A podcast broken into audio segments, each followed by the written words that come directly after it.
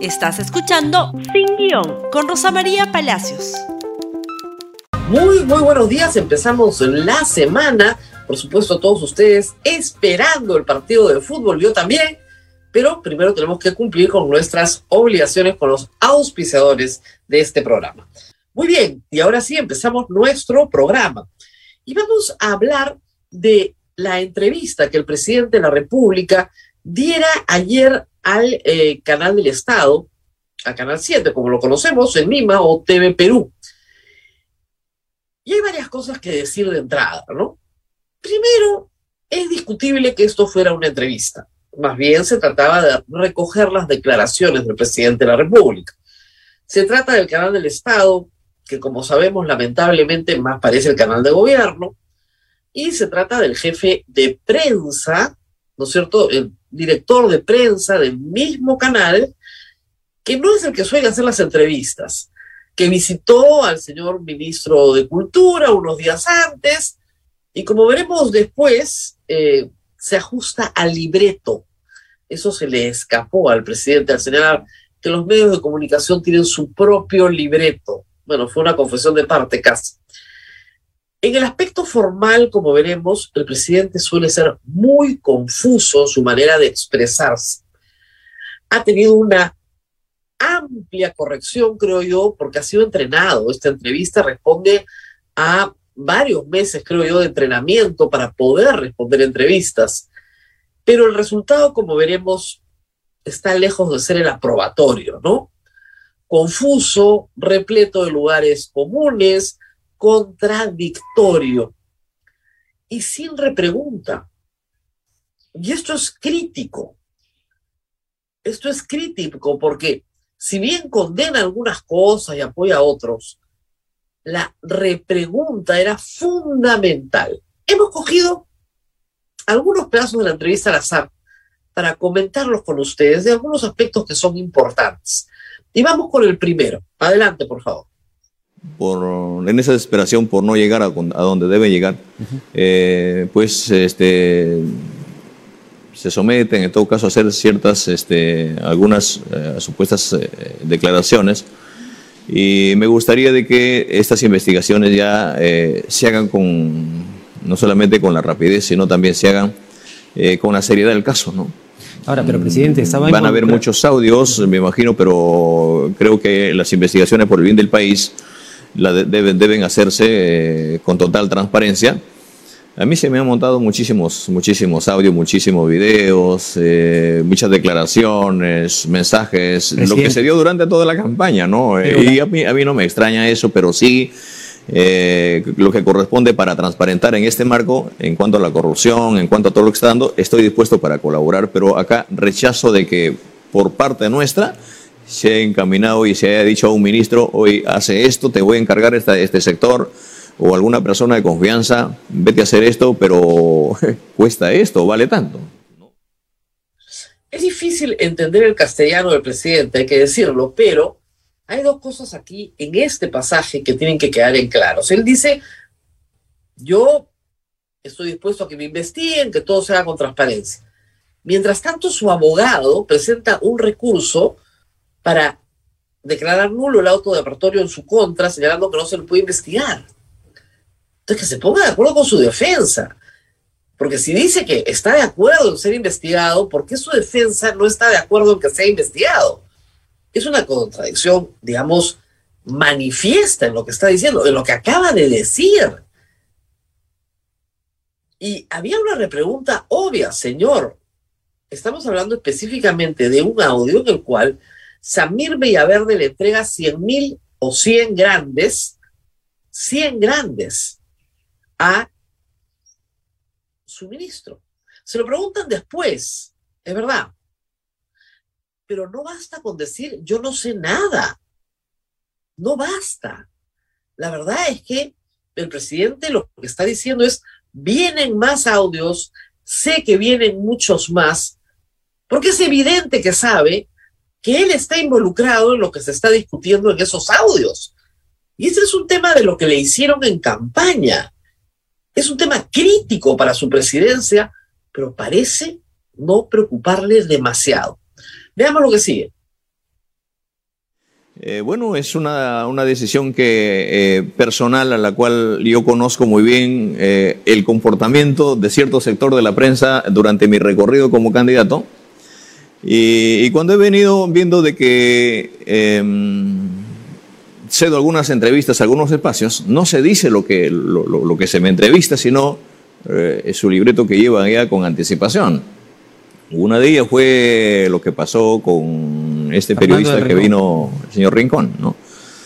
Eh, Pero, se me quería poner algunas palabras en la boca y al final salieron lo que él, que él, él quería eh, y no la que, no la que nosotros eh, habíamos. eh, Presidente, pero entonces ese distanciamiento que usted tiene con la prensa surge como consecuencia de esa No, no la rechazo de su papel, yo creo que, pero acá estamos.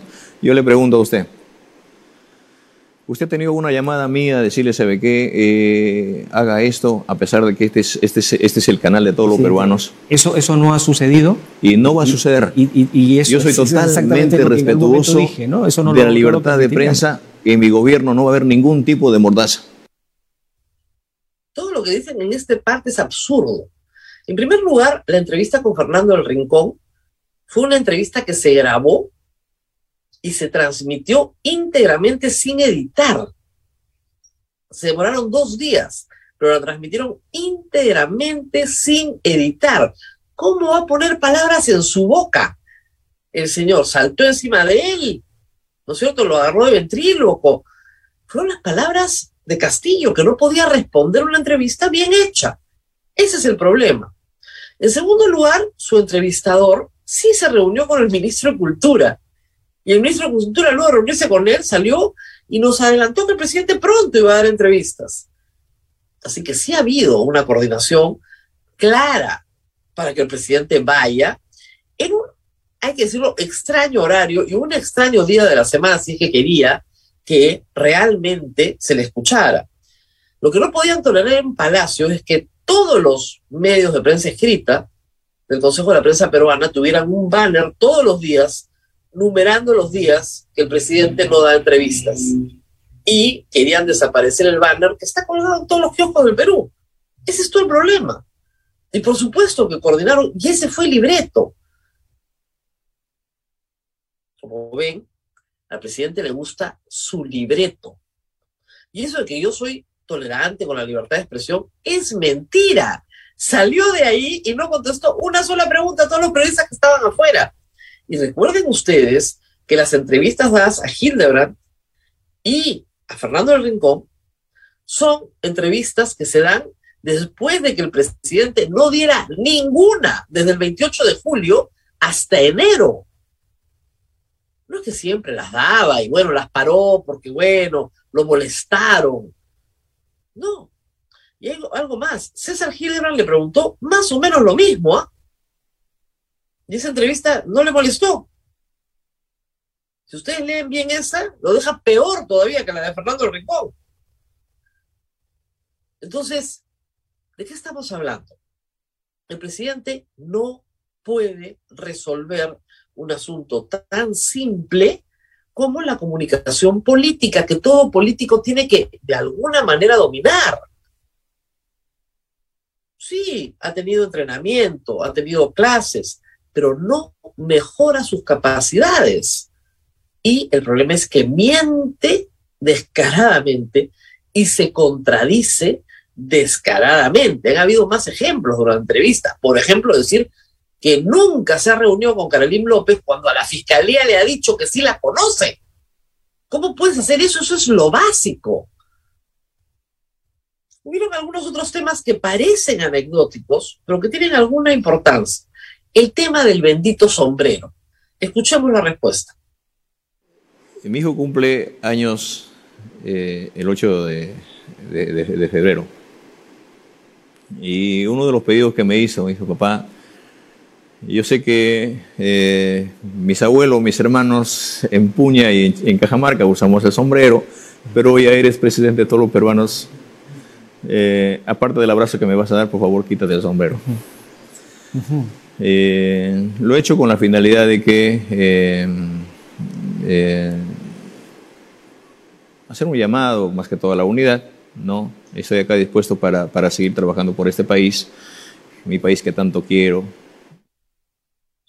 Vamos a recordar un poquito los hechos. Se fue a Brasil en febrero, Bolsonaro le quitó el sombrero, se burló de él, se puso él el sombrero y nunca más vimos el sombrero.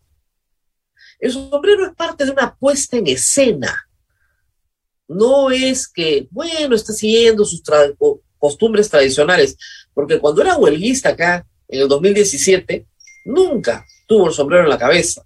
Es una puesta en escena, parte de una campaña para hacerlo más rural, más pobre, más maestro. Pero es evidente que esto era una farsa. Y era clarísimo que esa farsa no podía seguir sosteniéndose en el tiempo. Como la, moda, por ejemplo, de imitar a, Evo Morales o a Correa con algún tipo de vestimenta creada por él mismo.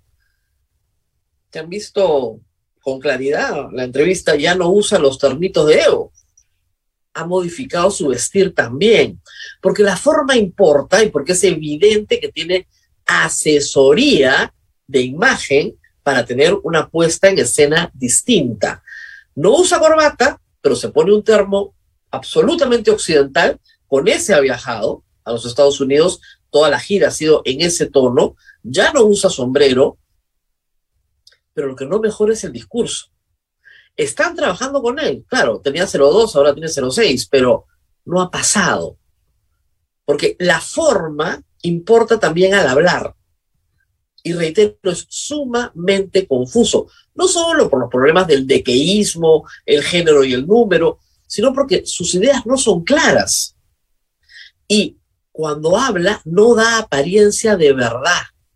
Y como se contradice además, porque el fondo también es falso, el resultado es un desastre.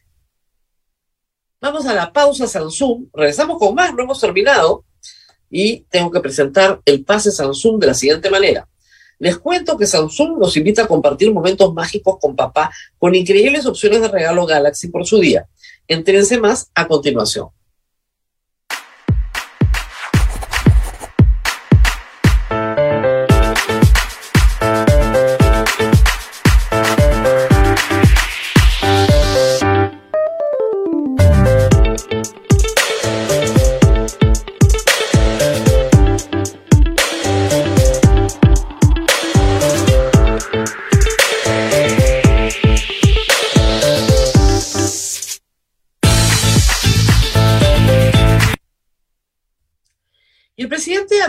Porque fue una hora de entrevista, pero uno de los momentos más críticos, tal vez, más dramáticos, fue cuando explicó cómo escogía y designaba a sus ministros. Porque lo que queda claro es que no hace ninguna investigación, por lo menos por confesión propia, de los antecedentes de las personas que designan los cargos de más alta importancia y que se entera después cuando ya están en el cargo. Escuchemos. Pero más allá de eso, lo que hemos creído es en la palabra de la persona, ¿no? llamando a que es experto en esto, va a contribuir en este sector, y a eso se ha debido la confianza que le hemos dado. ¿no? A ver, no solamente premieres, ministros, y, y me, en tanto me preocupa cuando dejan de asumir la función salen ya al otro lado y dicen otra cosa, ¿no? Y nos hacen algunas propuestas, las evaluamos, las escuchamos y nosotros somos los que decidimos. Mas no corresponde a una cuota, esta no es una, no es una repartija. Acá se trata de ver que las personas que quieran contribuir y contribuyen al país para ver el tema, por ejemplo, lo que hoy en día se, se nos viene azotando, ¿no? La rechazo categóricamente no existe, no ha existido y no va a existir un gabinete en la sombra. No lo hay. Eh, lamento también de que personas que se les muestra la confianza y cuando ya no están en el entorno del gobierno eh, salgan a decir lo contrario. Y no han tenido la valentía de conversar así en el marco cuando hemos estado en Palacio. El final se refería a Mirta Vázquez, a Benino Guillén, que fueron los primeros de hablar de un gabinete en la sombra. De repente el presidente no entiende el concepto. No es que tenga una persona asignada a cada ministerio y que sesionen con él como si fueran un gabinete lo que tiene son personas que toman decisiones por encima del primer ministro directamente con él. Y eso sí está clarísimo. pero bastante claro en su gobierno. Lo que es grave, reitero, es que diga tan suelto de huesos, bueno, nosotros creemos en la palabra de la gente, ¿no? Nos dice que son expertos en esto, ya está, listo. Ese es todo el análisis, esa es toda la revisión. En algún momento dicen, todos firman una declaración jurada. Oiga, y después, después solo le preocupa, ¿no es cierto?, que digan que hay un gabinete de la sombra. No le preocupa que salgan con más prontuario del que entran. Tiene un ministro en este momento fugado, un ministro que él escogió porque es su amigo de Chota. Es un paisano apadrinado por él que sobrevivió a cuatro primeros ministros, que se fue el primero de marzo y está fugado desde el probablemente 2 de junio. Fugado. Porque en un audio se escucha claramente que recibe una maleta con dinero, lo cual es gravísimo, pero gravísimo para cualquier gobernante. No, él solo lamenta que traiciona la confianza después de que se han ido. Como si viviera en otro mundo, la verdad. No, no, se entera de qué está pasando en el Perú. Tenemos algunos fragmentos más. Eh, por supuesto, dice que a él jamás le va a salpicar la corrupción. Veamos. Jamás me va a salpicar a mí la corrupción. Y si pasa por el entorno familiar que hay que dar la cara, la tenemos que hacerla. Y de acá, no solamente al entorno del, presidente, sino a muchas personas que hasta el día de hoy no dan la cara. ¿no? Yo creo que es el momento donde también el, los regímenes anteriores también digan, ¿sabe qué? Basta de esto, ¿no? Entonces, muchas veces se quiere salpicar al presidente y yo estoy seguro acá, acá de que voy a corresponder a la crianza que me dio mis padres, ¿no? a la formación que me hicieron, con valores y jamás haría un, en todo caso, este, estaría eh, metido en, en actitudes de este tipo. ¿no? Durante toda la entrevista también se ha referido a los regímenes anteriores, a lo que ha heredado. Bueno, los pecados de los otros no te hacen santo. Eso hay que repetirlo siempre. Que otros presidentes sean ladrones no significa que tú eres santo. Significa que tú también puedes ser ladrón. Eso es lo que significa. Y si te puedes salpicar y decir que tu papá te va a desheredar, luego decir que tu papá es pobre y no tiene nada, más que la casita que, le di, que lo logró tener gracias a Juan Velasco Alvarado, entonces, ¿de qué te va a desheredar? Es un disparate. Ya han habido como estos, pero montones durante toda la entrevista. ¿Qué más ha dicho el presidente? Para terminar, porque hoy día tenemos que hacer un programa corto porque hay fútbol, que su maestría la ha hecho con mucho esfuerzo, ¿ah? mucho sudor. Veamos, por favor. Sí, me siento eh, eh, feliz, por no decirle, de haber encaminado con mi propio sudor, haciendo un esfuerzo, eh, llevando a cabo esta, esta, este, esta maestría sobre la equidad de género en los niños de tercer y cuarto grado de mi escuela. Pero no creo que haya, haya otra, se haya dado otra investigación con esos niños y con esa comunidad. ¿Usted hizo esa investigación? Sí, con mi ¿Mm? esposa, con Lilia. Eh, hicimos eh, en los niños eh, de tercer y cuarto grado de primaria en la escuela 10465 de Puña. ¿Fue una investigación cualitativa o cuantitativa? Es una investigación mixta. ¿Saben cuál era la repregunta ahí? ¿Qué es género? Esa era la pregunta. Y les aseguro que el presidente no hubiera podido contestar. Porque plagió su tesis. Está plagiada. Tiene a César Acuña que lo protege y dice que tiene contenido original. Pero la tesis, todo el marco conceptual está plagiado el presidente no es una persona que defienda la equidad de género en ninguna política pública. Es más, ganó con un ideario programa que desprecia la equidad de género. Las ideas de Verónica Mendoza son consideradas caviares, son consideradas despreciables por Guido Bellido, que dice, no, nuestros pueblos no aceptan esas cosas, esas cochinadas de la equidad de género. Su tesis es de equidad de género en el aula ¿Qué es género, señor presidente? Ya, más complicado. ¿Qué es equidad? Yo estoy segura que el presidente no podía ni siquiera hacer las definiciones correctas del título de su famosa maestría. ¿Y cuál sudor? Le aplicó una encuesta, no sabemos qué formulario fue, porque no se sabe, no está en la tesis, a un grupo de niños de tercer y cuarto grado, supuestamente desarrollaron una serie de talleres, no se dice qué se hizo en esos talleres, y luego hicieron otra encuesta diciendo que habían tenido resultados excelentes con la nueva metodología. Eso fue toda la tesis, ese fue su sudor, del esfuerzo de su esposa y de él en sacar su maestría.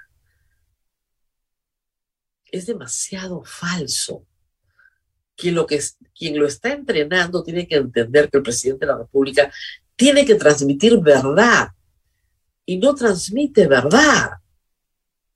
En toda la confusión verbal que tiene, no transmite verdad y ese es un problema más grave.